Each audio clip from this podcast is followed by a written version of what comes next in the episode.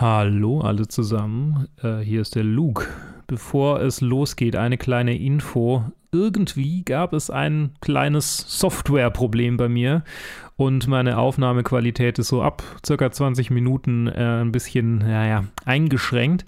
Äh, Joe, die gute Seele, hat es versucht zu reparieren, aber an manchen Stellen kann man es leider noch hören. Ich hoffe, das Problem taucht nicht wieder auf und ja, wollte euch nur darauf hinweisen, dass es manchmal zu kleinen Knacksern oder Übersteuerungen kommen kann. Hoffentlich trübt das nicht zu sehr euren Genuss beim Zuhören und äh, ich wünsche euch viel Spaß.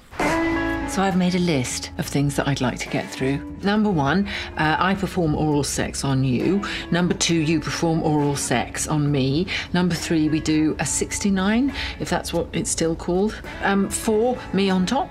Five, doggy style. That all sounds very achievable. Have I booked enough time? You you want to do it all today? Yes. No. I've never had an orgasm. There are nuns out there with more sexual experience than me. It's embarrassing. Do you want me to brush my teeth? Oh, God. This is crazy. Nancy? It's terrible. It's wrong. Nancy, yes? come have a dance with me. I guess I'm frustrated, Is Leo Grand your real name? thinking about all the places I should have been by now. No, I simply don't understand why you're doing this. This to save up for college? Oh, how wonderful. Are you really? No.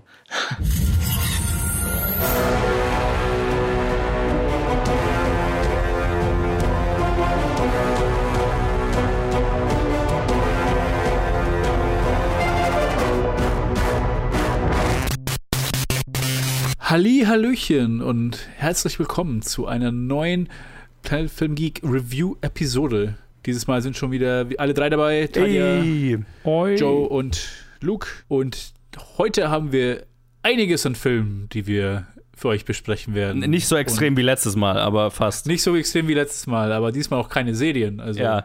nur Filme. Jetzt sind wir wirklich back, back to the roots. Wir hatten keine zweieinhalb Stunden versprochen. Ja. Und ich fange ja, ich, ich fange an, also zum, Ey. zu Anfangs mal. Das habe ich lange nicht mehr gemacht. ähm, oder ob, ob überhaupt mal. Ich, Oh, bestimmt Ähm, mal, oder? ja, wahrscheinlich. Jetzt reden Joe und ich über Good Luck to You, Leo Grant oder was war der deutsche Titel nochmal? Meine Stunden mit Leo. Meine Stunde Wo ich tatsächlich mit Leo. ausnahmsweise Grande. mal sagen muss, der deutsche Titel ist auch scheiße, aber ein bisschen besser. Ich finde beide nicht so geil. Ich finde beide auch tatsächlich, ja. ja, würde ich zustimmen. Also der deutsche Titel ist noch näher irgendwie am Film, habe ich das Gefühl. Also, ja. Ja, ja, ja, ja.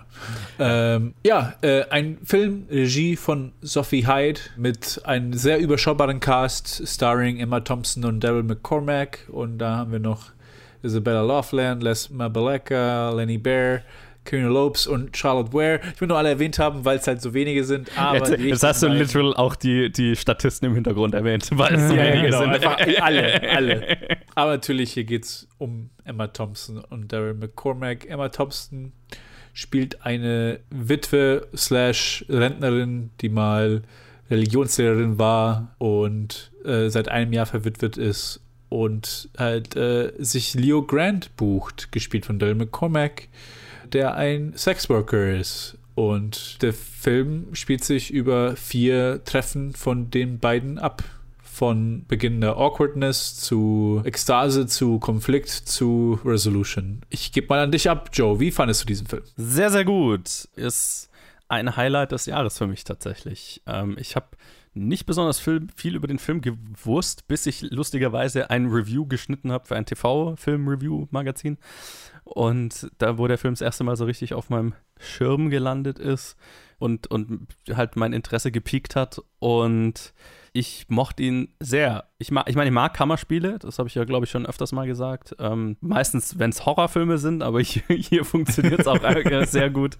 Einfach nur als zwei Leute, die ja ziemlich, ziemlich, ziemlich tiefe emotionale Veränderungen durchmachen, einfach zu zweit in einem Hotelzimmer mehr oder weniger, über, über vier unterschiedliche Treffen. Und ich fand halt beide großartig. Also Emma Thompson und Daryl McCormack sind so fucking Mm. gut und die Chemie zwischen den beiden ist so gut. Und das ist natürlich bei dem Film, bei einem Film, wo 99% der gesamten Screentime wir in einem Raum sind mit den zwei Leuten, das ist halt das A und O, dass der Film funktioniert. Ja, Also, genau. Er sollte gut geschrieben sein, aber die Chemie, also wenn, wenn die beiden, wenn, wenn man den beiden nicht gerne zuschaut, dann ist halt der Film tot. Und ähm, der Film ist sehr, sehr, sehr, sehr, sehr lebendig wegen den beiden. Und das macht extrem viel Spaß und hat mich emotional ziemlich gepackt. Also ich fand, er ist wahnsinnig smart geschrieben, gerade mit äh, Emma Thompsons Charakter als eine Frau, die halt super sexuell repressed ist und da offensichtlich was, also ne, was hat, was sie, wo, wo sie das Gefühl hat, da fehlt ihr was im Leben und das, da, da möchte sie was erleben, was sie noch nicht erlebt hat, aber hat wahnsinnig damit zu kämpfen, mit Schuldgefühlen und dass, dass, dass sie sich das vielleicht auch gar nicht zugestehen will, so richtig. Aber, sehr, aber auch Leo Grant, also Darren McCormacks Charakter, ist sehr viel vielschichtiger, als er vielleicht am Anfang wirkt. Und was über die Zeit rauskommt. Es gibt einen so einen Konfliktmoment zwischen den beiden, wo ich mir gedacht habe, dass seine, sein, sein, seine Charaktertiefe ein bisschen klischeehaft ist. Also Hm. hatte ich mir, also das ist so der eins, das einzige Manko, was ich an diesem Film habe, ist, dass ich mir gedacht habe, okay, der Film war zu smart bisher, als dass das so ein bisschen der, der, der Konflikt ist, mit dem er zu kämpfen hat oder zumindest Tiefe auf dieses Ganze eingeht. Aber fairerweise, der Film geht um äh, Emma Thompson und ihr sexuelles Erwachen und Klarkommen mit, mit ihrer gesamten Vergangenheit und auch ihre, also es ist ihre Menschlichkeit. I don't know. Also es geht ja, Ja. nicht nur um ihr, also es geht hauptsächlich um ihr sexuelles Erwachen, aber es geht auch mehr um die Beziehung zu anderen Menschen in ihrem Leben und bla bla bla bla bla. Ohne da jetzt spoilerig auf einzugehen. Und das hat mir sehr viel Spaß gemacht. Ted, wie ging's dir? Sehr, sehr ähnlich. Ich hatte eine sehr gute Zeit mit diesem Film. Äh, tatsächlich, äh, ich weiß nicht, wie ich, ich auf dem aufmerksam wurde. Ich habe das Gefühl, ich glaube, ich habe einfach nur irgendwo einfach Gutes gehört. Ob das jetzt Letterboxd oder Twitter war oder ich weiß es nicht. Aber auf jeden Fall war der irgendwie seit einem Monat ungefähr auf meinem Schirm. Und ich hatte vor, den zu sehen. Und ja, ich sag nie Nein zu dem Film mit Emma Thompson. und äh, sie hat mich extrem über. Also, sie war. Äh, du hast natürlich recht, beide sind großartig in diesem Film. Und äh, sie war eine Revelation. Also, allein, dass sie sich für so eine Rolle entscheidet, Mhm. ist schon sehr, sehr beeindruckend. Ich hatte, ich hatte, ich hatte sehr viel Spaß. Ich muss mir zustimmen. Das ist auch äh, ein, ein, ein, äh, einfach so ein, ein New Surprise äh, für dieses Jahr für mich, weil irgendwie seit Anfang des Jahres, ich habe ja so nebenbei führe ich immer die, meine, meine private Liste an, was ich wie, wie sehr mag dieses Jahr. Und so bisher hatte, kam noch kein Film, der so an meine Top 5, die sich sehr schnell etabliert hat, äh, ankratzen konnte. Und das ist jetzt der erste irgendwie nach Monaten. Was mich freut, ist, dass einfach generell die Top 10 bei mir gerade so extrem unterschiedlich ist, mit so vielen verschiedenen Filmen und der, der sich jetzt auch da jetzt mit eingereiht hat, der auch so, so komplett was Eigenes ist. Es ist einfach äh, cool. Eine Sache, ich muss sagen, äh, was, ich, was ich erwähnt haben will, zumindest, äh, vielleicht, weil ich anfangs so ein bisschen so, hat es ein bisschen bei mir gestolpert, weil es ist ja im Prinzip so ein, es ist fast schon konstruiert wie ein Film von, oh, ähm, ich will meinen Eltern und Verwandten zeigen, was kann Sexarbeit sein oder irgendwie so ein Po, also oder nicht mal das, sondern irgendwie so, ich habe noch nie wirklich so einen Film gesehen, wo äh, wo es primär um, um Sexarbeit in einem positiven Licht ging. ähm, Habe ich so jetzt noch keinen gesehen. Mir fällt jetzt auch keiner ein, dass es speziell so einen gibt. Bin ich mir jetzt nicht sicher. Wo es halt so rein positiv ist, fast schon, so fast 100% pure. Vor allem mit Leo Grant, so der Charakter ist so unglaublich herzhaft und und und und kind und ist so, ist so, das ist so die Art von Mann, die man sein will, so fast schon, wenn man zuschaut. ähm, und das war so ein- am Anfang, wo, wo ich ein bisschen gestolpert habe, weil es wird so für, für, für Laughs gespielt, wo sie so einen kleinen Freakout hat am Anfang des Filmes, wo sie sagt, ah, und ich weiß ja gar nicht, bist du arm, wurdest du reingezogen, wurdest du get- getraffickt, was natürlich dann so quasi so ihre ihr antiquitäres Bild ist und ihre Paranoia darstellt. Aber die Sache ist halt, der Film baut, baut für sich so, eine, so ein Framework auf, wo, wo es fast schon, das ist, das ist so, als ob das so die primäre Art von Sexarbeit ist und so, so die, diese ganze dunkle Seite komplett so als so, ah nee, das ist, das sind alles Stereotypen und das gibt es gar nicht mehr oder es gab, also zumindest hatte ich den Eindruck so. Hm. Äh, Weiß nicht, ob ich da 100% zustimmen würde.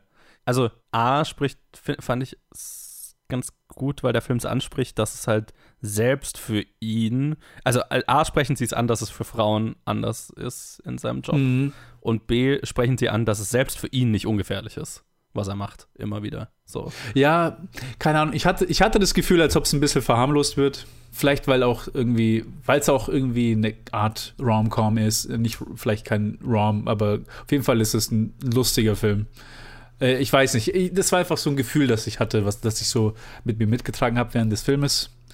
Ich könnte da falsch liegen. Vielleicht hatte ich einfach anfangs halt diese Aversion, die halt irgendwie, die ich nicht abgeschüttelt habe. Ich meine, ich mein, es, es ist ein extrem, es ist ein, ein, Sex ein extrem sexpositiver Film und ein Ja. extrem pro Sexarbeit Film. Von, von ja, seiner so Haltung pro, her. was Sexarbeit sein kann. Ja, und, genau. Äh, da, und da bin ich halt, da untersch das unterschreibe ich halt auch alles. Ja, genau. Ich und da, ich glaube halt, das ist halt, was der Film sein wollte. Und da jetzt noch eine Ebene reinzubringen, nur um, also ich glaube, das wäre auch für den Film irgendwie zu viel gewesen. Ja, ja, So, du, ne? du, hast schon, Also- du hast schon recht. Aber wie gesagt, das war halt nur dieses, dieses Stolpern am Anfang des Films. Ja. Ich glaube, das war so, ah, das war einfach so, eine, so ein Knee-Jerk von mir. So, ah, wieso, ja, ja, ja. wieso wird das nicht, obwohl du halt recht hast, das, das würde nicht wirklich in diesem Film, also quasi da noch tiefer reinzugehen. Nee, ich Wie mein, du ja gesagt hast, das wird ja angesprochen. Dafür ist das Thema auch einfach zu vielschichtig. Und ich fand es Ja, in dem ja. Sinne halt einen sehr erfrischenden Ansatz, weil das halt eine Art von filmischer Darstellung von Sexarbeit ist, die wir quasi nie bekommen. ja, ja, da hast Und du recht. die andere ja. Seite ist eher das Klischee. Entsprechend fand ich es eigentlich eine ganz gute Balance. So, also, also im, im Kontrast dann mit anderen Nee, nee, nee, anderem absolut. Umgang. Also im Kontrast mit Pleasure zum Beispiel. Ne? Also, Ja, ja, an den Film musste ich auch denken, während ich das. Ja, ja. Nee, da, nee, da hast du absolut recht. Ich glaube, das war einfach so. Es war halt dieses Knee-Jerk am Anfang. Und Ja. dann, am Ende muss ich ja sagen, das ist einer meiner Favoriten dieses Jahr. Ja. Also ich mag diesen Film ungemein und die zwei Schauspieler waren Spitzenklasse und ich kann den, also für mich ist einfach eine richtig, richtig, richtig fette Empfehlung, den anzuschauen. Ja, bei mir auch. Aktuell ist er mein Top 10 des Jahres. Ähm, mal schauen, ob er da bleibt. Aber das heißt schon was. Ja, ja, das heißt auf jeden Fall. Meine Favoritenliste dieses Jahr hat schon 26 Plätze und er ist auf jeden Fall in der Top 10 bisher gelandet. Also ja, ab, abs, absolute Empfehlung. Einer der besten Filme des Jahres. Lohnt sich auch im Kino, denke ich. Aber es ist auch so ein Film, der wir haben ihn beide streamend angeschaut, deswegen ja, ja, ähm, wir haben ihn beide auf Hulu gesehen. wir haben beide auf Ähm, Hulu geschaut. Er spielt in einem grauen Hotelzimmer. Also es ist jetzt nicht cinematisch, sage ich mal, auf das Kino pur ausgelegt. Ja, ja, Ich- ja. Kann total guten Gewissens sagen, hey, das ist jetzt nicht, wofür man an, unbedingt an der Kinokasse anstehen muss, sondern den kann man sich auch gut äh, dann auf dem Streamer geben. Aber man sollte ihn sich geben, weil er ist wirklich richtig, richtig gut. Genau, absolut. Kino kein Muss, aber es ist ein Muss, den zu streamen, wenn ihr könnt. Nice. Alles klar. Guter, guter, guter Das Start. ist in die ein guter Woche. Start. Ja, genau. Und äh, Äh, in dem Sinne ja. würde ich sagen, spür mal einen Trenner.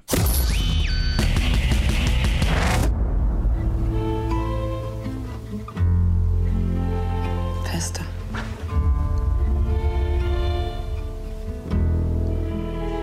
Fester. Ganz langsam zurück. Kippen und dann.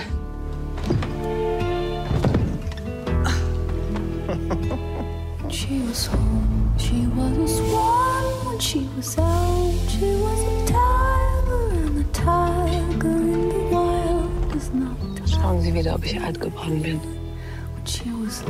Meine Aufgabe ist es, die Geschicke dieses Reiches zu lenken. Deine Aufgabe ist es, lediglich zu repräsentieren. Was habt ihr vor mit Sarajevo? Die Lage dort hat sich so bald nicht beruhigt. Los jetzt! Und ich mache weiter mit einem Einzelreview von Corsage, einem deutschen Film. Uh, was hat mich da äh, von unter der Regie von Marie Kreuzer und es spielen mit Vicky Krebs, äh, Colin Morgan, Finnegan Oldfield, äh, wer ist noch dabei? Katharina Lorenz, Aaron Fri- Fries, Frisch, Frisch, weiß nicht, wie man ihn ausspricht, Alma Has Hasun, Alexander Pschill und viele mehr. Und es ist ein Sissy-Film, aber nicht so ein Sissy-Film, sondern Not, not your mama's sissy. ja, ja, ja, aber absolut nicht. Es äh, handelt von eben Kaiserin Elisabeth von Österreich, aber als sie äh, kurz vor ihrem 40. Geburtstag ist und in Anführungszeichen alternd, ne, für, also für eine Frau ihrer Zeit auf jeden Fall, äh, von der Gesellschaft als alte Frau angesehen wird und es sehr viel darum geht, wie sie eben versucht, ein gewisses Bild in der Öffentlichkeit zu wahren, aber halt gleichzeitig also der Film heißt Corsage, ne? also in diesem Korsett ihrer, dem Frauenbild ihrer Zeit und ihrer, ihres Standes und so weiter gefangen ist. Und das ist im Prinzip, worum es die ganze Zeit in diesem Film geht. Wir äh, gehen von einer Situation in die andere, wo sie versucht, kleine Freiheiten für sich zu finden, sich irgendwie frei zu machen, extrem drunter leidet, psychische Probleme hat wegen ihrer, ja, dem Leben, in dem sie gefangen ist und dem sie nicht entkommen kann und das versucht zu navigieren und sich Freiheiten zu nehmen und, oder eben halt auch nicht, also damit hadert, was sie, was sie in ihrer Situation machen kann und ähm, was für einen Sinn ihr Leben hat in dieser Situation, in der sie ist. Und äh, es ist ein sehr viel erwachsenerer Film, als man von einem Sissy-Film erwarten würde. Und ich mochte ihn ich mochte ihn. Ist jetzt nicht einer, der in, in meinen Top-Filmen des Jahres gelandet ist, aber ich, ich mochte ihn. Ähm, ist einer, den ich in Cannes damals gerne geschaut hätte, verpasst habe, dann auf dem Filmfest München gerne geschaut hätte, aber verpasst habe. und ihn jetzt im Kino geschaut habe, als er endlich rauskam. und äh, Vicky Krebs ist extrem gut in der Hauptrolle und äh, sie ist äh, definitiv der Grund, warum man sich den Film anschauen sollte.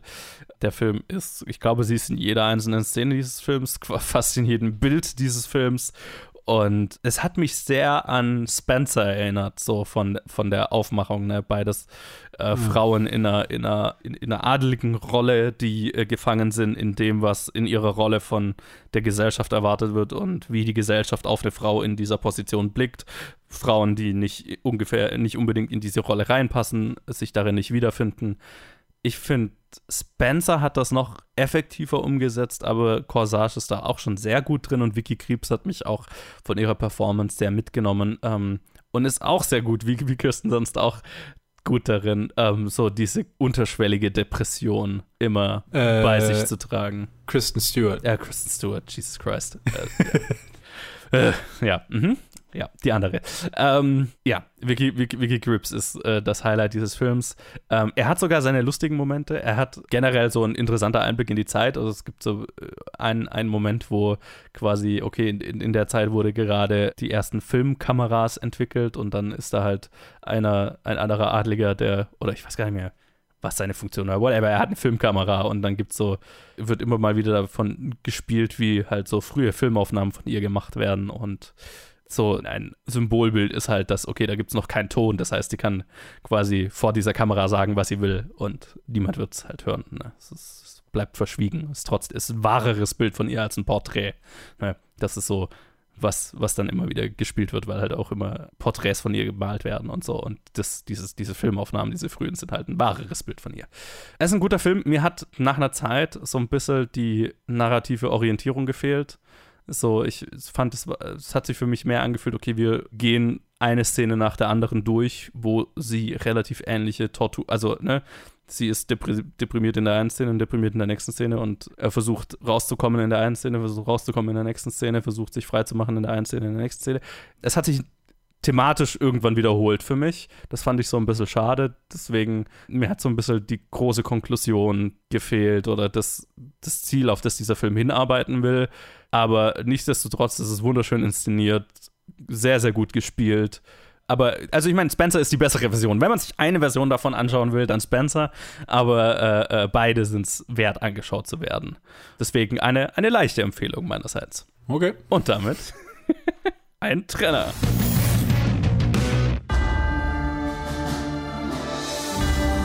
Once upon a time, in a magical castle, the king's daughter was locked away in a tower. You made a promise to me that your daughter will be my wife. I'm not a piece of property to be traded. But these guys. with the wrong princess. I like a girl in lace.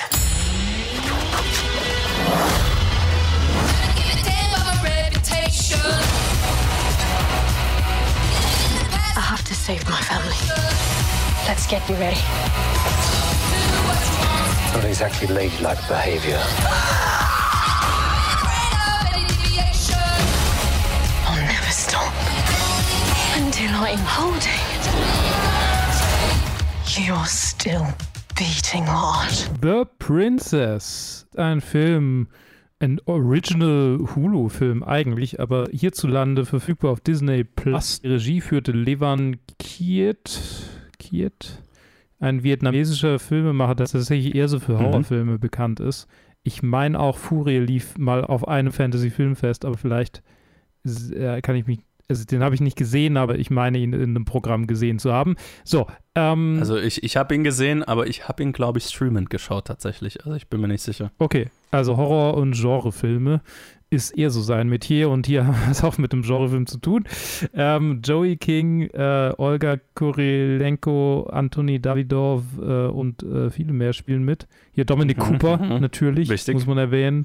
Äh, Veronika Njo, muss Ah. man auch erwähnen. Und äh, Alex Reed und Ed Stoppard sind auch noch ganz, sind auch noch dabei und Christopher Kamiyasu. Aber worum geht es denn? Eine, äh, es, wenn man sich die, wenn man sich die Letterboxd Reviews anguckt, dann ist es relativ evident, es ist The Raid, aber andersrum und es ist eine Frau.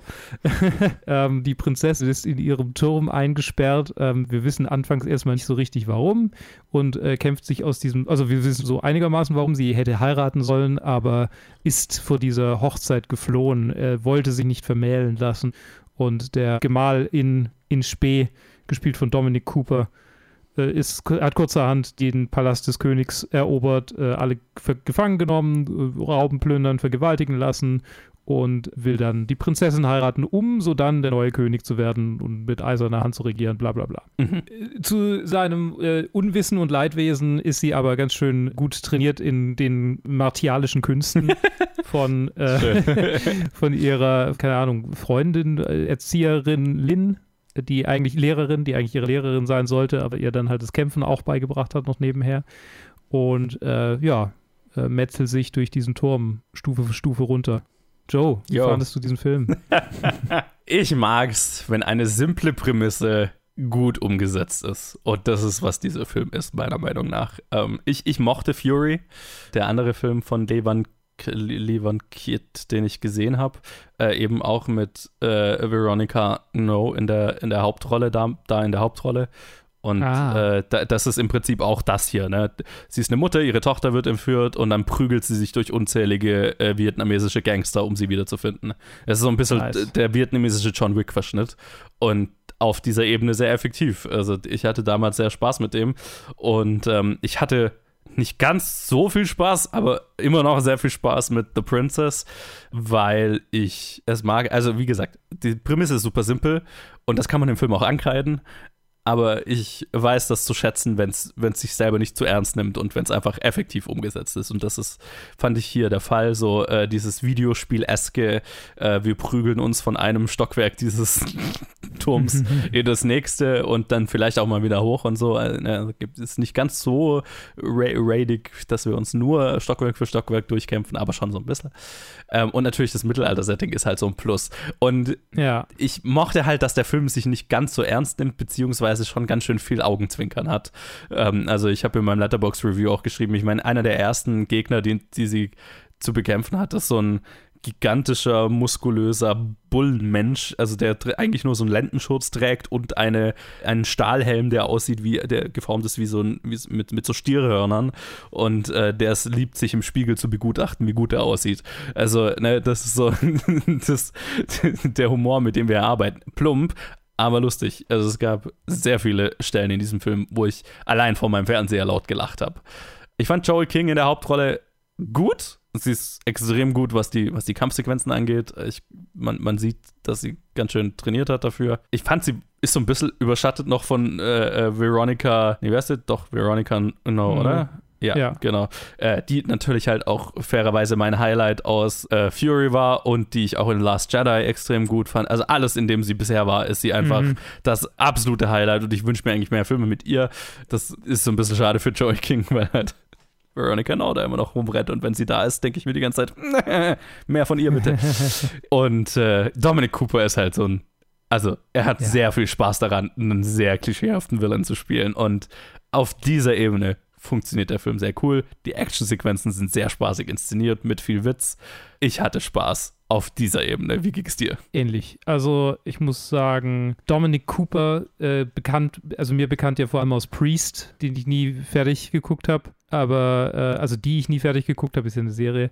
Er hat bestimmt auch noch vieles andere gemacht, aber es fällt mir gerade nicht ein. Ja, ja, ja. War super witzig, also der absolute Schlockfest-Villain. Man, äh, man, die meisten Leute werden ihn, glaube ich, als Howard Stark einfach in, als jungen Howard Stark in den Marvel-Filmen kennen. Stimmt. Da war er's. Okay, was gibt's noch über diesen Film zu sagen? Ja, ich meine, ich habe auch die Reviews gelesen. Ja, also, äh, ich bin Genrefilm-Mensch und wenn er, wenn er witzig ist, wenn er seine Humormomente hat und ich mitgehen kann, lachen kann, dann hat er bei mir schon gewonnen. Er hatte seine Humormomente, er hatte auch viele Momente, wo ich dachte, okay, das fühlt sich jetzt an, als wären wir im Jahr 2000 irgendwie. Also diese, dieser konstante dicken Witz die ganze Zeit. Ja, über, nein, das, den fand war, ich furchtbar, den hätte der ich nicht war einfach gebraucht. nur mies. Ja, und auch, fuck that. Und auch so manche Sachen irgendwie war so ein bisschen, also gerade das mit dem Typ mit dem Helm, einerseits war es sehr lustig und andererseits hat sich so ein bisschen angefühlt wie, haha, wir sind random um der Randomness willen, so ein bisschen zumindest. Ja, aber das ist schon auch teilweise mein Humor. Also, Ja. das ist, glaube ich, Geschmackssache dann. aber ja. ja das, Kann das, ich sehen. Das war dann nicht ganz so, ganz so witzig. Aber, also die Szene an sich war super witzig, aber es war dann halt in dem Moment irgendwie, ja, okay. ja, aber ansonsten ist witziger, witziger kleiner Film, hat sehr viel Spaß gemacht, einfach entspannt irgendwie auf dem Sofa zu sitzen und äh, berieseln zu lassen. Auf jeden Fall aus meiner Sicht für Liebhaber solcher Filme zu empfehlen. Ja, es ist, es ist zu empfehlen für eine spezielle Crowd. Ne? Es ist absolut, es wäre so ein Fantasy-Filmfest-Film, der, glaube ich, auch am besten funktionieren würde, wenn man halt ein volles Kino hat und die feiern alle wie die, die, die absurden Kills und so. Ne? Also das, das ist diese Art von Film. Und der Film kriegt ziemlich schlechte Bewertungen und das ist, liegt halt, glaube ich, daran, weil er halt für ein spezifisches Publikum gemacht ist. Und ich nehme das niemandem übel, wenn man diesen Film nicht mag, weil also er ist halt für mich gemacht und das muss man natürlich sagen. Er ist jetzt nicht ein Highlight dieses Genres. Mhm. Er ist ein guter Vertreter davon. Ich hatte Spaß damit. Es ist jetzt nicht eine Neuentdeckung oder sowas. Ne? Nee. Es landet jetzt nicht in meinen, in meinen Top-Filmen des Jahres.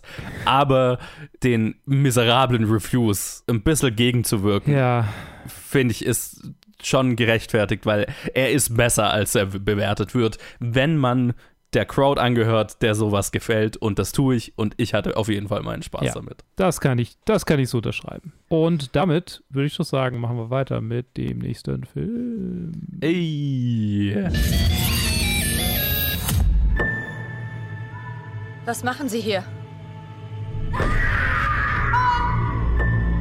Was für eine Scheiße.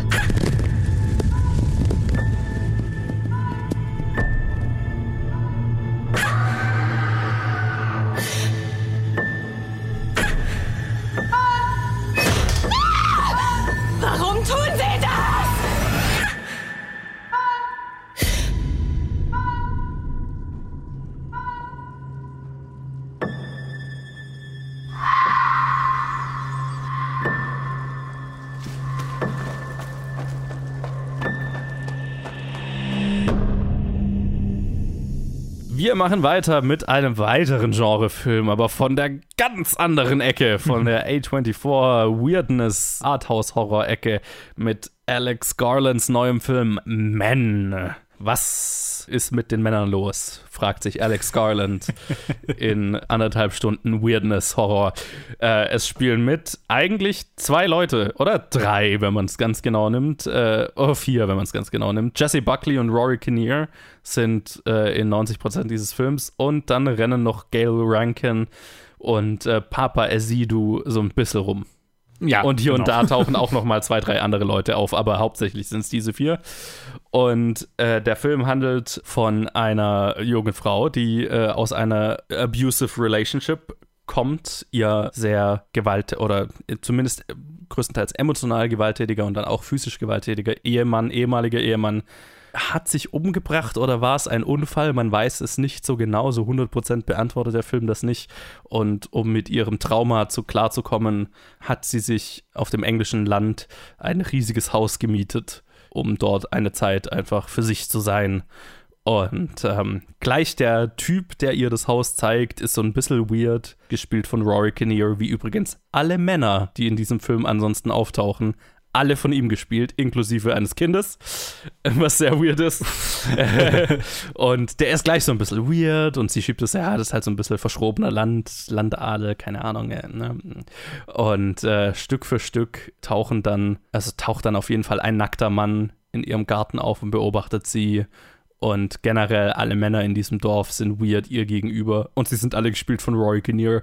Was ihr jetzt nicht, also was ihr jetzt nicht irgendwie weird auffällt, aber es ist natürlich auffällig.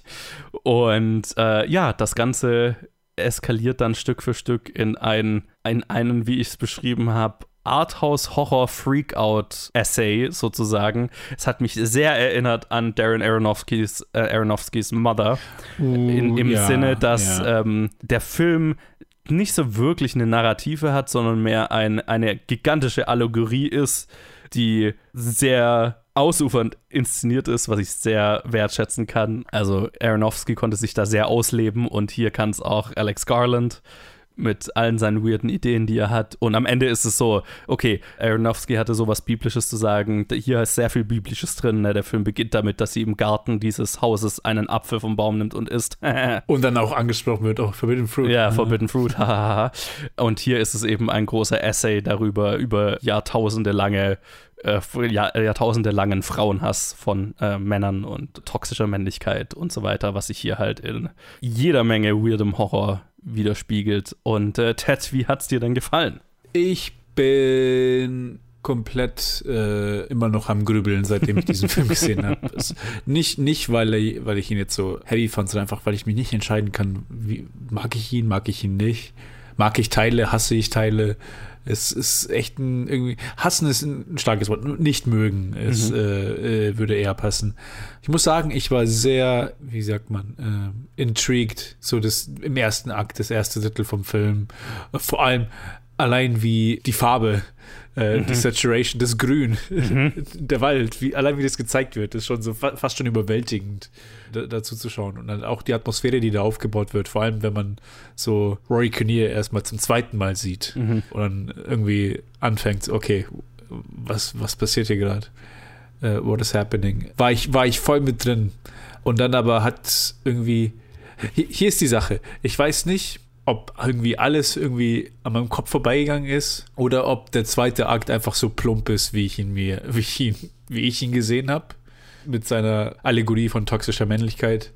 Da hat mir irgendwas gefehlt. Es war einfach so, es war, es war irgendwie enttäuschend. Ich fand das irgendwie so, ah, okay, es, für mich kam es wie ein Essay vor von jemandem, der sich das allererste Mal Gedanken über was gemacht hat. Und dann so, ah, okay, also bin ich nicht einer der Guten. so.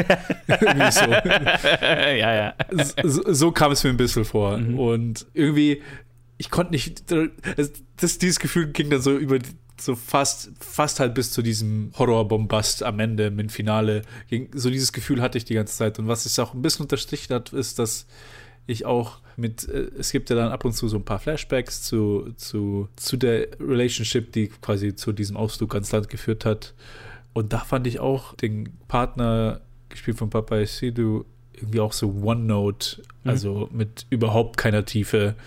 Und war halt einfach irgendwie, ja, keine Ahnung. Ich hätte, ich habe einfach irgendwie mehr erwartet gehabt. Und dann kam das Finale und da war ich dann, da war ich dann auf eine andere Art und Weise entertained. War- Warst du, warst du vorbe nicht vorbereitet auf das, was du dann gesehen hast? Überhaupt nicht. Oh Gott, überhaupt nicht. Und das hat mir dann wieder sehr gefallen. Also, es, war, es war so ein Auf und Ab und wieder auf. Ich muss sagen, Jesse Buckley ist, ist sehr gut in diesem Mhm. Film. Rory Kinnear ist sehr creepy auf sehr viel, auf sehr viele Weisen in diesem Film und macht es sehr gut. Ich finde es ganz lustig, weil ich hatte das Gefühl, als ich ihn, als ich dann äh, quasi den Trailer gesehen habe für, für Men und ihn gesehen habe, habe ich mir so, oh, das ist der Typ, den ich gerade erst in Our Flag Means Death dieses Jahr gesehen habe. Oh, der, der startet durch. Und dann habe ich ihn auf die drauf geklickt. Ich so, oh, der war schon Ja, überall. oh, in einem James Bond-Film, die ich nicht gesehen habe. Ja. ich so, oh shit, okay, äh, never mind. Also, wie gesagt, ich glaube, so ist der zweite Akt, der ist für mich ein bisschen ruiniert. Und ich weiß nicht, ob es an mir liegt, dass ich mir noch. Also, auf jeden Fall will ich mir nochmal anschauen, nur um irgendwie vielleicht noch, noch mal einen Einblick zu, zu kriegen, weil ich, weil ich mir einfach selber irgendwie nicht glauben kann. Also, ist es wirklich so, wie ich es gesehen habe, oder habe ich irgendwie da irgendwas übersehen oder habe ich da irgendwie, keine Ahnung. Ich weiß es nicht. Es ist so komisch. Ich finde den Film auf jeden Fall. Ah, Ich verliere mich gerade. Ja. Zurück zu dir. Wie fandest du den Film? ja, also, ähm, ich, also ich bin ein gigantischer Alex Garland-Fan. Ich liebe Ex Machina. Annihilation ist meine, einer meiner absoluten Lieblingsfilme aller Zeiten. Holy fuck, liebe ich Annihilation. Deswegen, ich war hyped, hyped, hyped, hyped, hyped, hyped, hyped auf diesen Film. Und ich mochte ihn. aber mir geht es in vielen Stellen ähnlich wie dir, glaube ich. Also, auf der einen Seite, ich sage ja immer, ich liebe es, wenn ein Film mir Dinge zeigen kann, die ich noch nie gesehen habe. Und holy shit, zeigt dieser Film Dinge, die ich noch nie in einem Film gesehen habe. Der gesamte dritte Akt ist einfach voll davon und halt eine Sequenz ganz speziell ist einfach Nightmare Fuel, das ich nicht mehr aus dem Kopf bekommen habe. Yep. Da, also, das ist auf jeden Fall mal cool. Daumen hoch dafür. äh, noch dazu, ich mochte Aronofsky, Aronofskys Mother gar nicht mal so sehr wegen der Message, weil die Message war unglaublich plump und auch so ein bisschen infantil und so geht es mir hier auch so ein bisschen damit. Also ich finde, ich glaube nicht, dass der Film jetzt so deep ist, wie er erscheint. Und ich glaube auch nicht, dass Alex Garland hier so richtig einen, einen finalen Punkt gefunden hat auf, hat, auf, auf den er raus will. Zumindest konnte ich ihn nicht erkennen. Ich glaube, die Message ist sehr wahrscheinlich das, was du auf der Oberfläche schon erkannt hast oder auch dir Ja, erschlossen ja. hast. Hat. Zu- Also zumindest von meiner Interpretation her. Ich glaube, sehr viel tiefer geht das nicht. Es ist ein Film, der sehr, sehr tief wirkt und sehr, mit sehr viel Allegorien und, und Symbolbildern und so weiter spielt, aber ich glaube, sehr viel tiefer geht er nicht. Auch vor allem, ich habe mir dann so ein bisschen noch die Symbolik angelesen, die da teilweise im Film ist und die bleibt alles auf, die, auf dieser Ebene dieser einen sehr, wie ich fand, plumpen, Aus, Okay. au, plumpen Aussage. Also ist es jetzt nicht, wenn man jetzt sich mit irgendwie Frauenhass und toxischer Männlichkeit beschäftigen will, ist das jetzt wahrscheinlich nicht der Film, den man sich anschauen wird, um, um, um jetzt das tiefgründigste Beschäftigung damit zu finden, sondern der Film, den man sich anschauen wird, um die weirdeste, die weirdesten Ideen zu dem Thema zu sehen, zumindest das als Horrorfilm inszeniert. Das, das war so ein bisschen so ein Minuspunkt für mich. Ähm, und dann natürlich, dadurch wirkt es auch so ein bisschen genau wie Aronofskys Mother auch so ein bisschen Prätentiös. prätentiös. Äh, Es ist so ein bisschen edgelordig, ne? Also so, Ja, ja, äh, ja, es ist sehr, es ist sehr showy, es ist so ein bisschen selbstdarstellerisch. So, äh, schau, schau schau mich an, wie, wie kompliziert ich dir eine sehr simple Message rüberbringen kann. Ähm, trotzdem weiß ich es zu schätzen, dass ein Studio Alex Garland Geld dafür gegeben hat, das zu machen. Weil, wie gesagt, was auf die Leinwand zu bringen, was ich noch nicht gesehen habe und äh, was sich, was, was so ein Freakfest an, an, an unterschiedlichen weirden Horrorbildern ist, das finde ich schon sehr geil. Und genauso ging es mir mit dem gesamten dritten Akt von Mother auch, was halt so ein Freakout war an, an, an, an, an Bildgewaltigkeit, ähm, das ich zu schätzen wusste, auch wenn die Message plump und irgendwie dämlich ist. Ähm, und die, die Message hier ist nicht dämlich, aber ne, sie ist halt einfach sehr simpel. Äh, vor allem, und sie wird vor allem auch in Monologen teilweise vorgetragen. Ne? Rory Kinnears Charakter in einer Version spielt dann einen Priestercharakter, der dann im dritten Akt dir im Prinzip die Message des Films erzählt. Mai, das ist halt nicht. Das ist halt nicht das tiefgründigste, was Alex Garland jemals gemacht hat und so will was heißen, weil Ex Machina und Annihilation sind halt einfach muah, was das angeht. Aber ich hatte trotzdem Spaß damit. Jesse Buckley, wie du ja schon gesagt hast, ist sowieso ein Highlight in allem, was die macht. Würde mir den letzten Dreck anschauen, wenn sie, wenn sie mitspielt. äh, deswegen, äh, und Rory Kinnear hat, also ich meine, das ist ja das gefundene Fressen für jeden Schauspieler, einfach Ja, so viele ja, unterschiedliche absolut. Charaktere zu spielen, inklusive eines sehr Uncanny Valley CG-Kindes, wo sein Gesicht einfach gedeepfaked drauf ist. Aber selbst, so weird. es schaut so weird aus und so unecht, was aber fast geholfen hat, fand ich.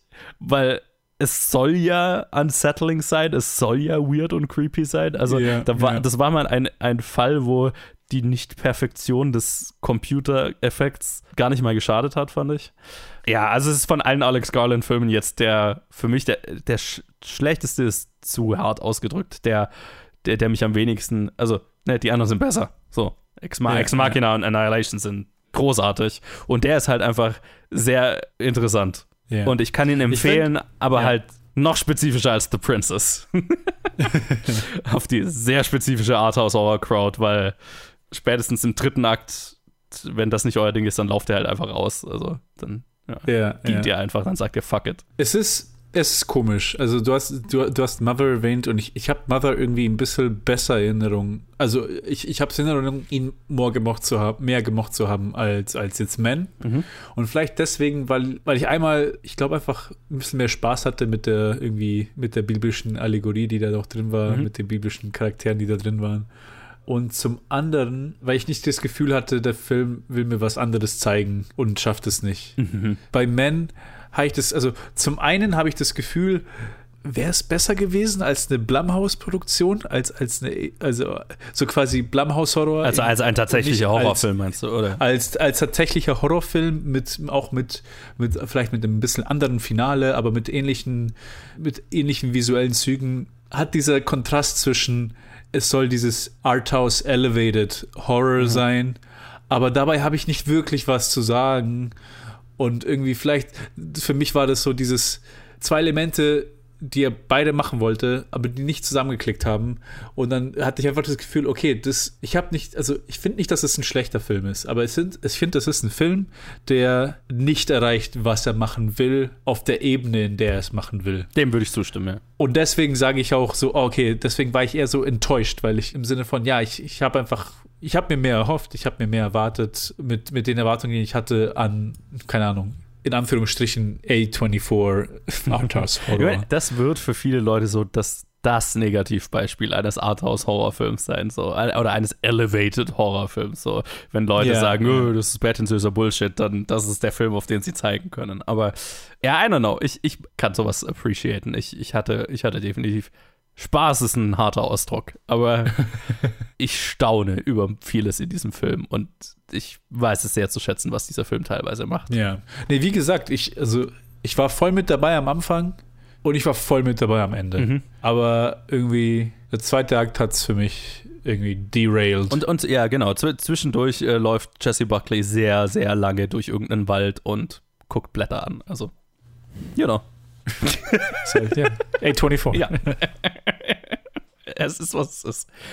Aber ich bin, ich bin sehr gespannt auf alles, was Alex Garland macht, weil ich meine, nach Annihilation kann er eigentlich nichts. Also, ich werde mir alles anschauen, was er tut. Ich bin sehr gespannt auf sein nächstes Projekt. Ja. Ja, ich werde auf jeden Fall auch weiterschauen, Ja. was er macht. Und ich habe auch irgendwie auch, weil ich so conflicted bin, habe ich auch, wie gesagt, werde ich mir auch diesen Film nochmal Mhm. anschauen wahrscheinlich. Ja, ich auch. Irgendwann in näher der Zukunft, nur um mir nochmal ein Bild zu machen. So ja, es ist, ich weiß nicht, ich kann gar nicht sagen, ob ich den empfehle oder nicht. Ihr habt gehört, was ich gesagt habe. Ja, Ähm, sehr schwer, den, den zu empfehlen oder auch nicht zu empfehlen. Also, es ist sehr schwer, eine spezifische Empfehlung für den zu finden. So. Das ist also Sache. Mögt ihr Alex Garland? Mögt ihr A24? Go for it. Mhm. Ja, dann ist die Ähm, Wahrscheinlichkeit eher auf eurer Seite, dass er auch was für Ja. euch ist. So. Ja. Okay. Yes. das ist Man und äh, wir spielen einen Tra äh, Tra Trailer, jetzt wollte ich Trailer sagen. Nee, ein Trenner. I almost got married once. There were no two souls more in rhythm than Wentworth and I. And I was persuaded by my family to give him up. My father, Exquisite jawline. he's never met a reflective surface he didn't like. And my sisters. I'm just too kind, Anne. That's my problem. I give all of my attention to others and then I suffer for it.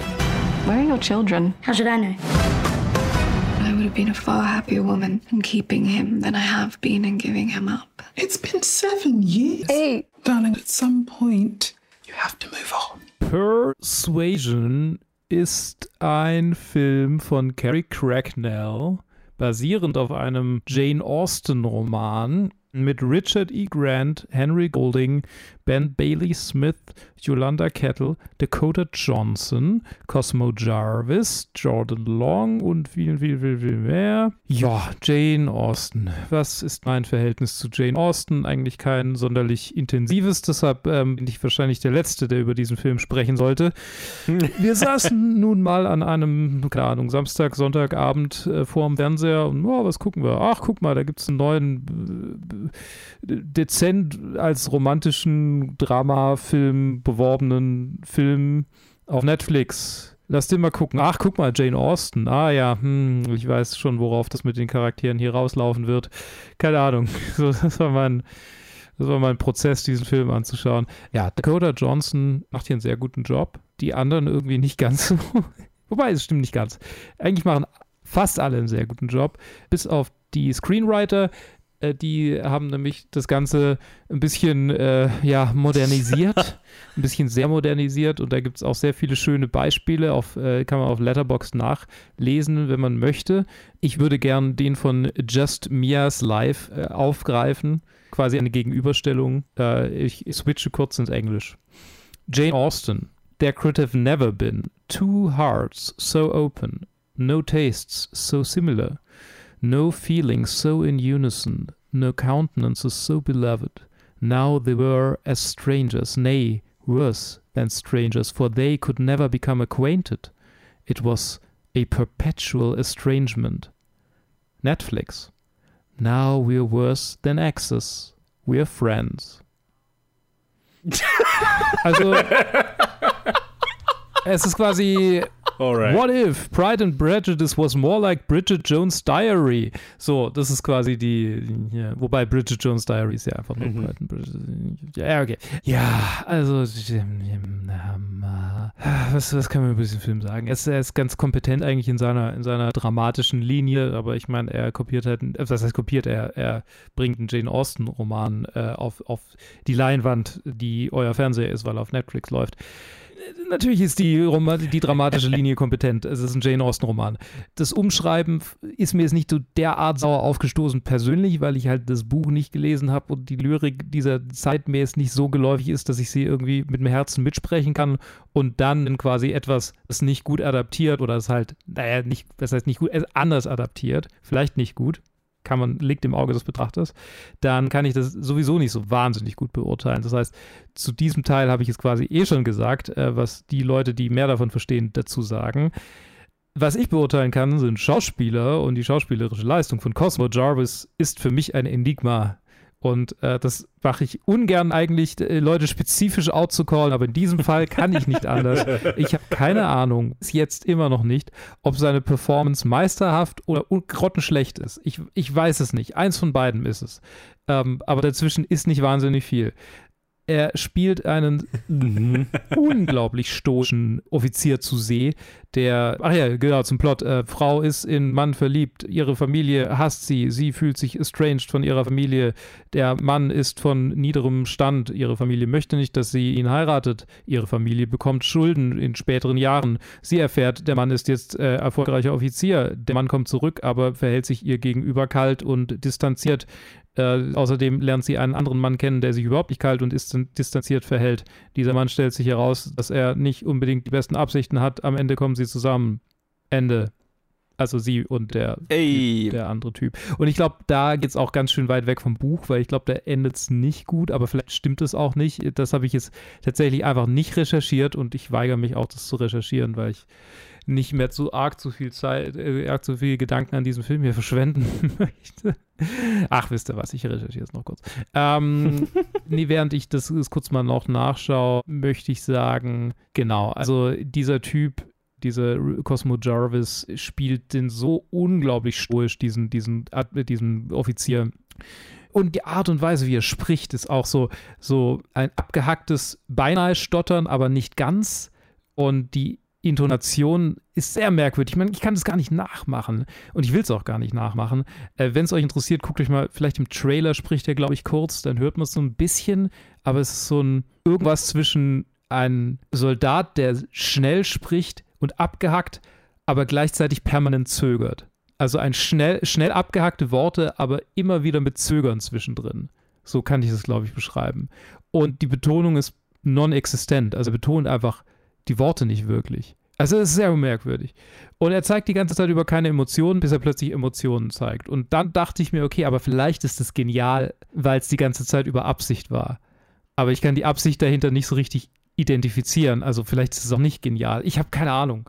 Ich, ich bin wirklich, ich bin, I'm lost. Äh, okay. Alright. Ähm, Alright. Elliot Aha. ist tatsächlich, äh, oh Gott, die Zusammenfassung ist unglaublich kompliziert, aber ich glaube, es ist komplizierter als in diesem Film. Anne Elliot heißt die Originalromanvorlage, Persuasion. Lest euch die, äh, die äh, Dinge durch, die Zusammenfassung, vergleicht sie mit meiner Zusammenfassung dieses Films. Ich werde jetzt nicht nebenher noch diese Zusammenfassung durchlesen. Ich habe den Eindruck, der Film ist auch ein bisschen weichgespülter so von seinem Plot her. Er hat eigentlich ganz gut funktioniert. Er war jetzt nicht scheiße. Also Dakota Johnson sticht heraus, war wirklich gut und sehr herzzerreißend und ergreifend. Und auf der anderen Seite waren sehr viele so quippy Momente, die, glaube ich, im Original auch nicht drin waren, weil da war sie einfach nur melodramatisch, also dass sie wohl sehr melodramatisch ein, ähm, wie sagt man noch, ein niedergeschlagener Charakter, mehr oder weniger. Die leidet Mhm. permanent. Und ja, in diesem Fall war sie es halt so, so zynisch, so ein bisschen so quippy, haha.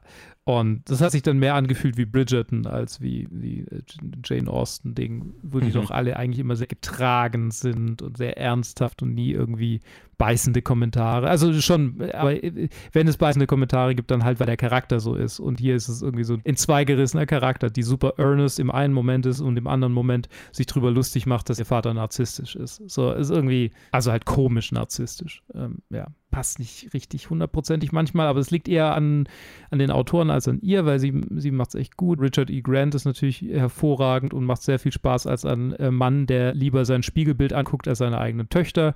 Auch Nikki ähm, Amuka Bird fand ich super. Mia Ke McKenna Bruce spielt eine hervorragende kleine Schwester, die immer nur sich im Mittelpunkt sieht und sonst niemanden und eigentlich nur leidet. Das war auch sehr lustig. Äh, und Nia Towle spielt halt die missgünstige große Schwester, die niemals irgendwie irgendwo bei einem Kerl gelandet ist, aber die ganze Zeit so tut, als wäre sie die Frau am Hofe, die überall die Kerle abschleppt. War auch sehr, auch sehr lustig. Okay. Also das war, das war dann witzig irgendwie. Ich weiß jetzt auch nicht, ob es im Roman so ist, aber wenn es dazu gedichtet wurde, fand ich es eigentlich ganz gelungen. Aber halt so, dass der Hauptcharakter da so, so arg drauf eingeht, das war es nicht ganz geschickt.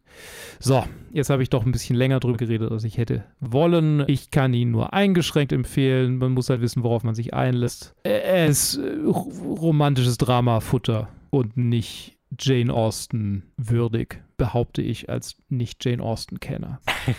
Und jetzt machen wir einen Trenner.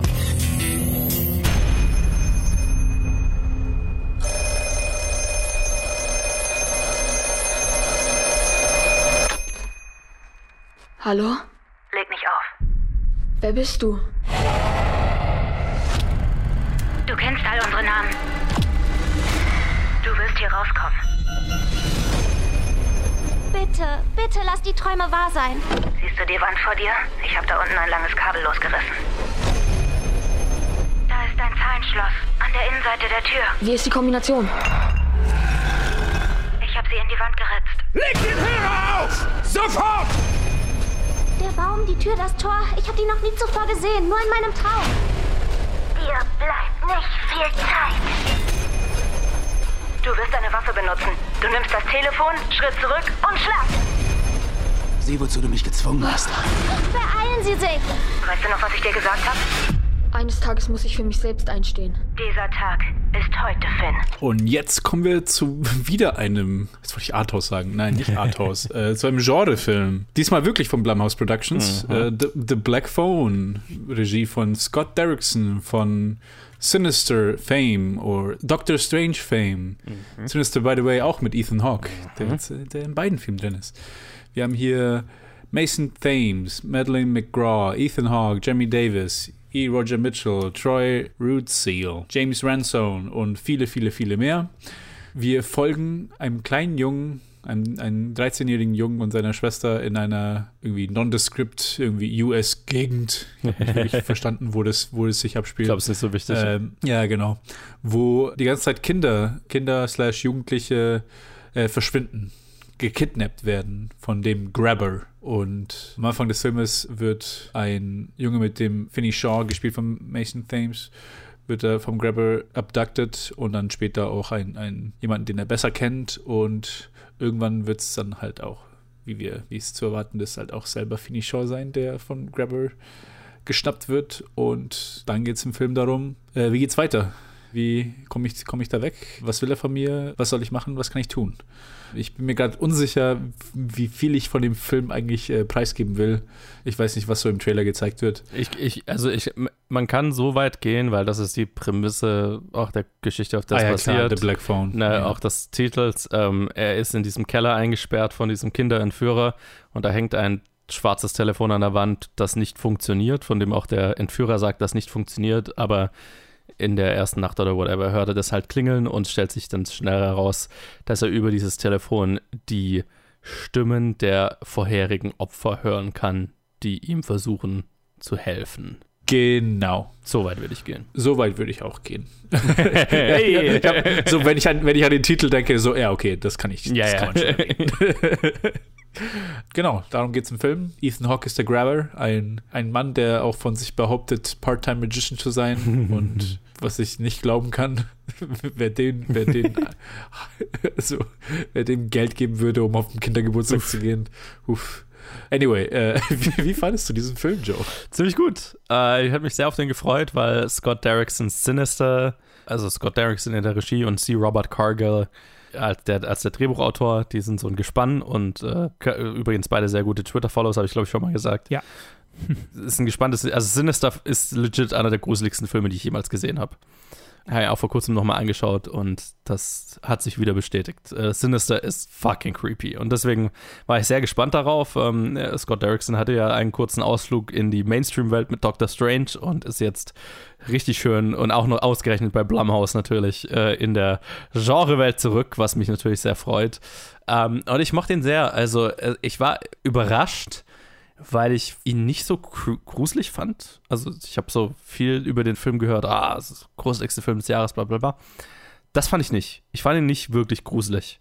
Ich fand ihn creepy in Stellen natürlich, einfach generell wegen der Thematik, die der Film halt behandelt. Mit äh, Kind, also er ist fucking dark. Also es geht halt Ja. um also ein Kind, das entführt wird und um einen Typ, der Kinder entführt und umbringt. Den Psychopath, der Kinder entführt und umbringt. Und ähm, wenn, wenn Finny am Telefon mit den anderen Kindern spricht, die der Typ halt schon entführt und umgebracht hat, dann sehen wir die halt teilweise irgendwie creepy im Hintergrund und wir sehen deren Verletzungen und also es ist fucking finster von der Thematik her. Das sollte man wissen, bevor man da reingeht. Aber in, in dem Kontext fand ich den mehr creepy und fast schon so vom Aufbau her fast mehr so ein, fast schon so ein Crowdpleaser von, vom, vom Aufbau her, weil es geht ja am Ende drum, okay, wir die alten Opfer versuchen dem neuen Opfer zu helfen, den Typ zu bewältigen, so, ne? Also es ist mehr so, ah, wir kriegen den Typ. Auch wenn das, also das ist ein Horrorfilm vom Aufbau her, aber also so Ja, ja. hat sich's mehr angefühlt. Äh, Ethan Hawke ist sehr, sehr gut in der creepigen Psychopathenrolle und hat offensichtlich sehr viel Spaß daran, den zu porträtieren. Ich meine, in über 90 Prozent des, 99 Prozent des Films trägt er irgendwelche Form von Masken. Das heißt, er macht ganz viel nur mit den Augen zum Beispiel. Äh, Was natürlich auch für einen Schauspieler Ja, so ein ja. gefundenes Fressen ist. Und das macht er sehr, sehr gut. Und inszenatorisch ist das natürlich auch Hammer. Also ich meine, das kann Scott Derrickson auch von, von Sinister her ganz viele Momente in diesem Film, wo ich mehr creeped out war dadurch, was potenziell passieren könnte, als das, was tatsächlich passiert oder was ich gleich sehen könnte. So, ne? Und das spricht, finde ich, für einen sehr guten Horrorfilm. Eine Sache wollte ich sagen, die habe ich, die ist mir jetzt entfallen. Ah, ja klar, die kleine Schwester ist ein Highlight. Ah, ja, die ja. sollte man, die sollte man noch Das erwähnen. Wir haben, wir haben nämlich eine, eine kleine Schwester, die Träume hat von den ganzen entführten Kindern. Immer wenn jemand entführt wird, dann träumt sie oft davon und also hat so ein bisschen so eine Shining-eske Gabe. Und äh, die dann natürlich versucht, ihren Bruder zu retten. Und äh, die Schauspielerin, ich glaube, es ist Madeleine McGraw, genau, die ist auch Mhm, fantastisch äh, als die erste in ihrer Rolle. Es basiert ja tatsächlich auf einer Kurzgeschichte von Joe Hill, dem Sohn von Stephen King, was ich sehr interessant fand. Ah. Kann man googeln, der schaut seinem Vater gruselig ähnlich. Ja, ich, ich habe gerade auf ihn geklickt. Einfach nur, mit, aber mit so einer Emo-Frisur. Ja, ja, ja, genau. Und äh, das ist jetzt so die größte Adaption eines seiner, eines seiner Werke, was ich interessant finde. Das ist nicht das erste Werk von ihm, was adaptiert wird, aber und was ich an dem Film auch zu schätzen musste, ist seine Simplicity, seine, seine sehr einfache Narrative. Es hat mich auch so ein bisschen im Vergleich jetzt mit The Princess erinnert. Ne? So eine simple, sehr simple Prämisse, sehr effektiv umgesetzt, äh, was ich sehr zu schätzen musste. Also der Film ist nicht viel mehr als seine Prämisse, aber die ist gut. Äh, wie hat dir denn gefallen? Ich denke ein bisschen weniger gut. Ich glaube auch, vielleicht weil ich einfach nicht so ein Genre-Gucker bin, aber ja, vielleicht weil weil halt auch wirklich nicht wirklich gruselig ist. Also, Mhm. das könnte es auch gewesen sein. Aber ich, mit, an vielen, mit vielen Sachen, die du gesagt hast, würde ich dir zustimmen. Ethan Hawke ist super, Madeline McGraw super, Mason Thames, also der, Mhm. der Finney spielt, ist auch ein sehr guter Schauspieler. Absolut. Es gibt einen, klein, es gibt einen kleineren Charakter, der, der den Bruder spielt vom Grabber, Oh, von ja. James Ransone, der ihn spielt. Äh, Alter, ich könnte mir einen Film nur über den Typen anschauen. Auch ein Highlight. Ich finde im Großen und Ganzen, es ist alles gut gemacht, aber mir hat irgendwie der Punch gefehlt. Mhm, kann ich also wie verstehen. gesagt, wie, wie, wie gesagt, also es ist mehr creepy an Stellen, als dass es wirklich Horror ist. Und du hast recht, irgendwie das Crowdpleaser, das macht schon irgendwie Sinn. Es hat schon fast was, als ob man nur, also als ob man nicht, als ob es nicht ein Horrorfilm wäre, sondern als ob man nur so ein Bösewicht wäre, ah, wir müssen uns jetzt zusammentun. Ja, ja, ja, ja. Also, Tipps zusammenbringen. Das ist, glaube ich, auch ein, ein Grund, stützen. warum er nicht so krass gruselig ist, ne? weil es mehr darum geht, den gleich zu überlisten. So, ne? Ja, ja, genau. Quasi, er kriegt am Anfang Tipps und dann kriegt er, und, und, ja, also, es fühlt sich einfach so an. Und dann dazu noch, und obwohl ich sie super finde, Madeleine McGraw, die kleine Schwester, ist es halt aber manchmal aber so ein, immer so ein hard left turn, in, in, wenn es um den Ton geht des Filmes. Äh, teilweise gibt es halt wirklich harte Cuts zwischen, okay, das war jetzt richtig creepy und dann kommt einfach eine Comedy-Performance von ihr, so teilweise. Also zumindest es ist so, also das Framing ist, man, man soll lachen mit den, mit den Sachen, die sie sagt. Stellenweise hat sie mich, das ist sehr obskur, aber ist sehr obskur, aber stellenweise hat sie mich ein bisschen an die Hauptcharakterin von Psycho Gorman erinnert. Anders, sehr anderer Charakter, aber ähn- also wer wer es weiß, weiß es. Ah, Over my head, Ja. aber okay. Äh, ich, ich, aber ich kann mir schon irgendwie wahrscheinlich vorstellen, äh, was, da, was damit gemeint ist. Aber ich glaube, das war auch so ein Punkt, obwohl ich, also obwohl das so die zwei Highlights für mich waren, sie und Ethan Hawke, so zwischen denen hin und her zu gehen, zwischen den Szenarien. Die Landung hat nicht ganz immer geklappt für mich, beziehungsweise einfach dieses Zusammenspiel von, vom Ton hat für mich nicht immer ganz funktioniert. Mhm. Und was am Ende halt dazu geführt hat, dass ich den Film mehr appreciaten kann, als dass ich ihn wirklich, wirklich mag. Mhm. Also es ist ein guter Film, aber er hat mich halt einfach nicht gegrabt. Der aber ja. Ähm, Ja, kann ich verstehen, kann ich verstehen. Also ähm, bei mir ist es auch mehr die Creepiness von Ethan Hawks Charakter und so dieses, diese Momente, wo man immer Angst hat, dass er plötzlich dasteht und auftaucht und so. Also das sind so für mich die effektivsten Momente. Und Crowdpleasing ist er schon am Ende, aber wäre er noch gruseliger gewesen, hätte er noch mehr Impact für mich gehabt. Aber er, ich fand ihn Ja, sehr gut, ich fand ja. ihn sehr gut. Also es ist auch eine, eine okay Empfehlung für mich. Ich meine, also die Sache ist halt ist so wieder so ein Ding, so ein, ah, okay, bin ich an so einem Film mit der Prämisse interessiert, dann ja, schaut Hm. euch den an. Ihr werdet eine gute Zeit haben. Wobei ich den halt auch für eine breitere, für ein breiteres Publikum empfehlen würde, als jetzt, keine Ahnung, Oh, bei The Princess, ja, was ja. jetzt wirklich nur für eine bestimmte Crowd, für eine Genre-Crowd ist oder auch für Men. Das ist mehr ein Mainstream-Horrorfilm. So Ja, mit äh, ein, ein ja. leichter Grusel. Ja. Mit einem zufriedenstellenden Ende. So, das ist Absolut, auch mehr für ein breiteres Publikum angelegt. Da stimme ich zu. Ja. Alright. You're right. Und Äh, damit machen wir einen Trenner zu unserem letzten Film. Unter zweieinhalb Stunden haben wir das hingekriegt. Ich bin stolz auf uns. Nice.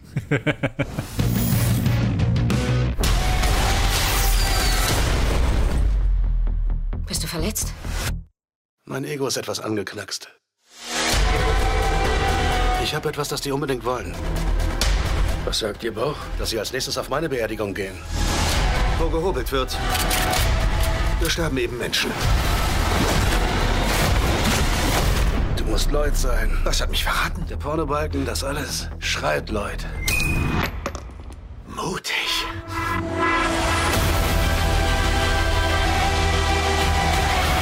Ich werde auf Ihren Jungen ein so fettes Kopfgeld aussetzen, dass ihn selbst seine loyalsten Verbündeten ans Messer liefern werden. Jede Top-Killer-Truppe von hier bis Reykjavik wird sich um die Ehre prügeln, den gefürchteten Sierra 6 zu töten. Ich kann jeden umbringen.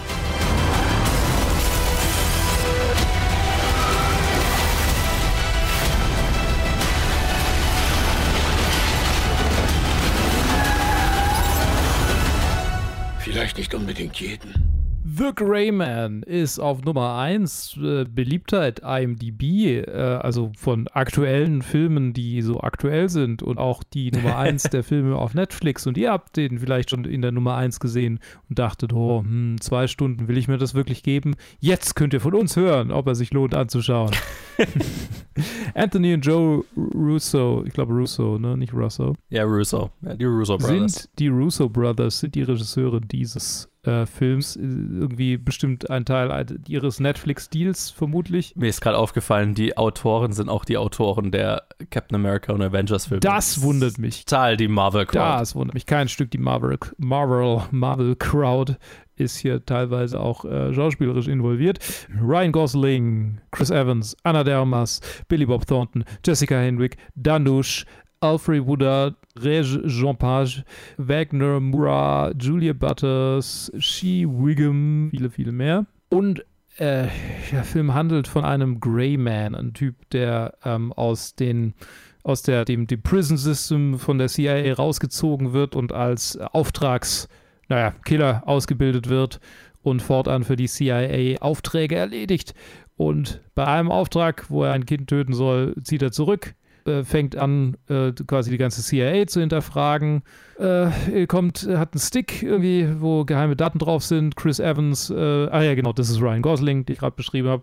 Chris Evans wird von der CIA ähm, besonders von seinem Buddy Buddy, gespielt von Rejon Page oder Reger Jean Pasch, beauftragt, den diesen, diesen Stick zurückzuholen und äh, Ryan Gosling auszuschalten äh, und äh, ist ein absoluter mieser Penner, der quasi alles äh, Böse tut, um äh, zu kriegen, was er will und zu erreichen, was sein Ziel ist. Äh, außerdem gibt es noch Billy Bob Thorntons Charakter, der halt derjenige war, der Six ausgebildet hat, also Ryan Goslings Charakter. und das, der hat eine Enkelin oder ist es eine Tochter? Ich kann mich schon nicht mehr so richtig erinnern, gespielt von Julia Butters. Ryan Gosling will sie beschützen, außerdem hat er Daddy-Issues und dann gibt es noch Anna de Armas, aber sie macht eigentlich bis zum letzten Akt nicht wahnsinnig viel und im letzten Akt äh, schießt sie ein paar Mal mit dem Raketenwerfer und äh, ja, keine Ahnung. It's a pretty grey movie, like the title. Joe, was sagst du zu diesem Film? ja. Warum tue ich mir das an, Mann? Äh, die Russo-Brüder sind fantastisch schlechte Regisseure. Entschuldigung. Das einzige Gute, was sie jeweils gemacht haben, ist irgendwie Avengers Endgame und vielleicht noch Infinity War. Und das, sie sind extrem kompetent darin, bis schon etabliertes Material kompetent zusammenzustückeln. Aber außerhalb davon haben sie halt einfach noch nichts Gutes gemacht. Entschuldigung. Das ist okay, muss ich nicht bei mir entschuldigen dafür. Klingt jetzt hart, aber es ist, aber es ist so. Und das ist halt ein weiteres Beispiel dafür. Boah, war das anstrengende zwei Stunden voller Nichts. Weil, worum geht es in diesem Film? Der, äh, um nichts. Der Film hat keinen Inhalt. Es ist ein, ein, eine leere Hülle von einem Spionage-Thriller, der die typischen Plotpoints eines Spionage-Thrillers abarbeitet und die Charaktere copy-pastet ohne, äh, von anderen Spionagefilmen, ohne den Inhalt mitzukopieren, sondern nur das, die leere Hülle eines Charakters rüber kopiert. Ne? Der Ryan Gosling spielt den stoischen, roboterartigen Actionhelden und Chris Evans spielt den wacky Psychopathen. Und äh, Anna der Armas ist anwesend. Ja. so.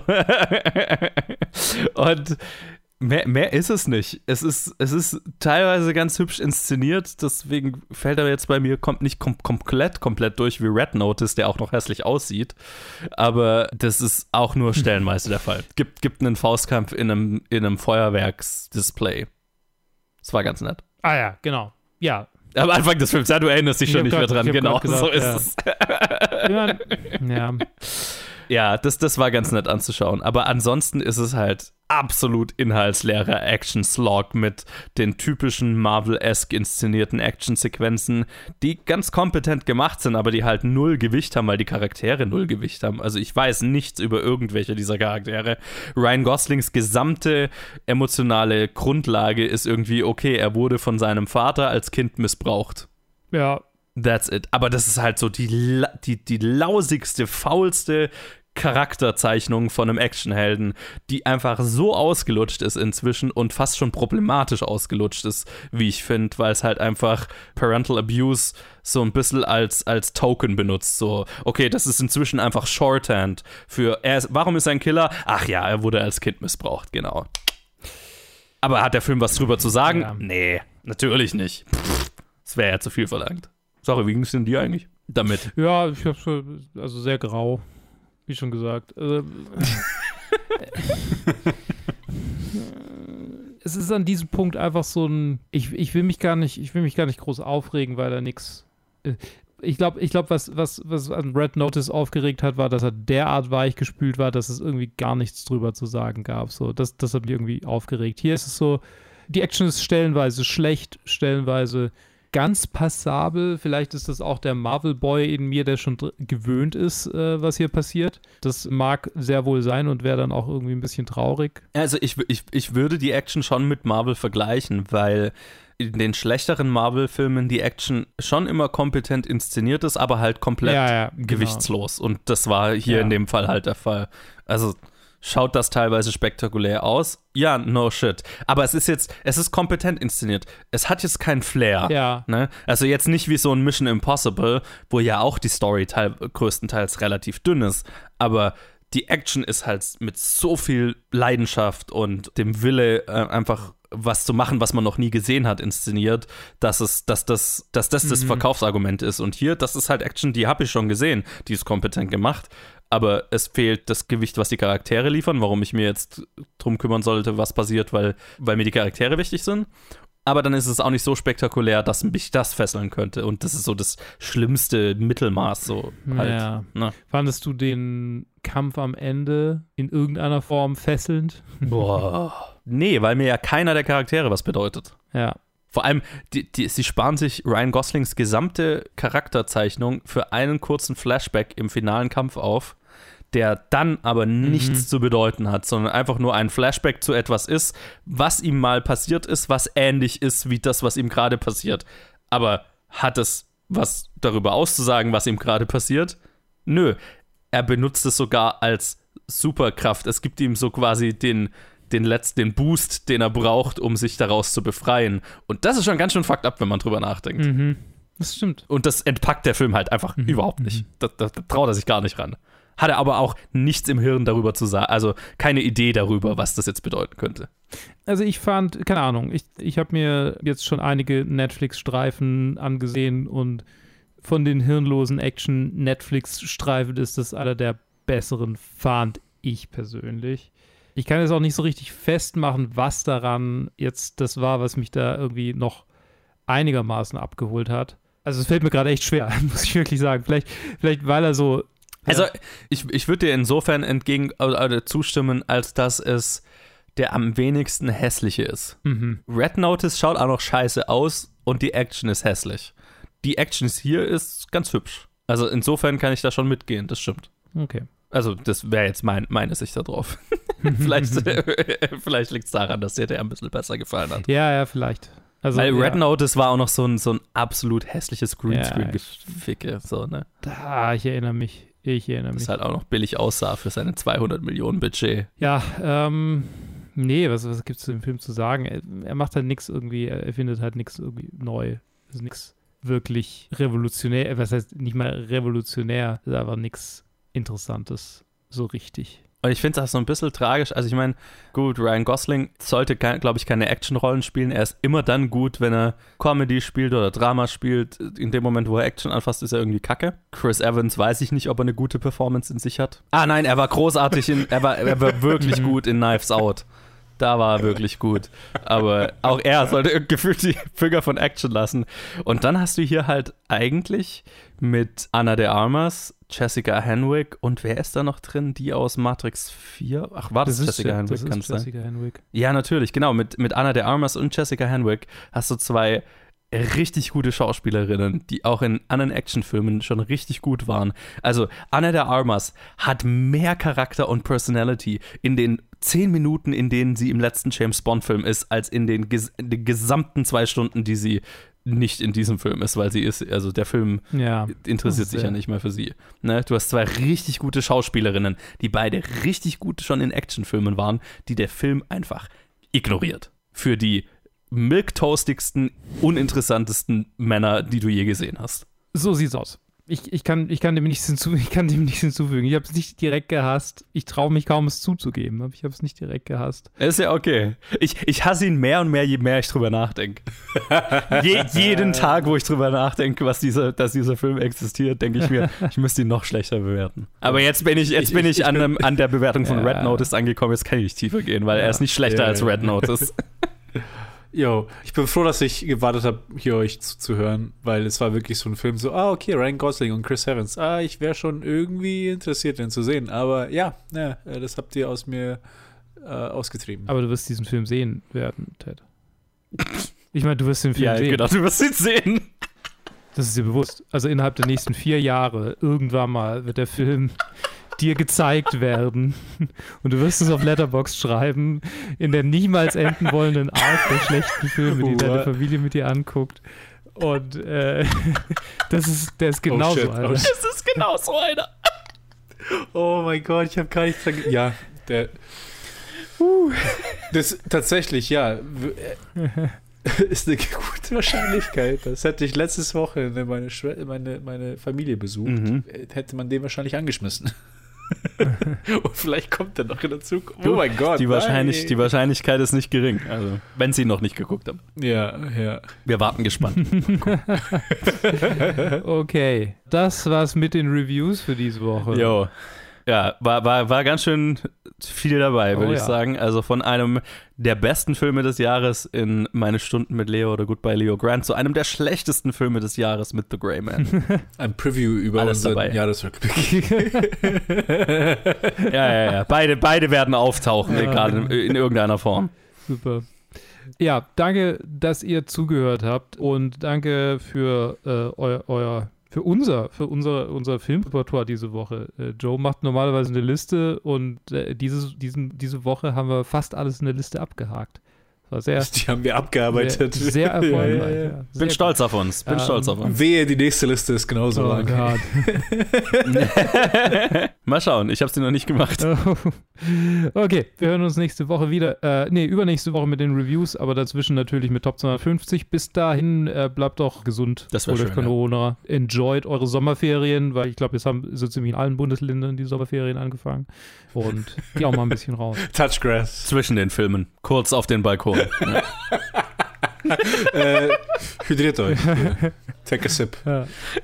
Mask up. Trink genug. Ja, ich habe ich hab drei Liter heute getrunken und ich fühle mich immer noch, als ob ich äh, das alles innerhalb von fünf Minuten weggeschwitzt hätte. Also, Ja. Vor allem jetzt während der Aufnahme. Ah, hm. ja, ich muss jetzt ein Fenster aufmachen. Hat gerade angefangen, vor äh, dem Fenster zu gewittern. Jetzt äh, wird es Oh, bestimmt kühler. Jetzt äh, habe ich ein Bedürfnis, das Fenster aufzumachen. Also beenden wir jetzt die Aufnahme. Das ist gut. Tschüss. Ciao. Tschüss.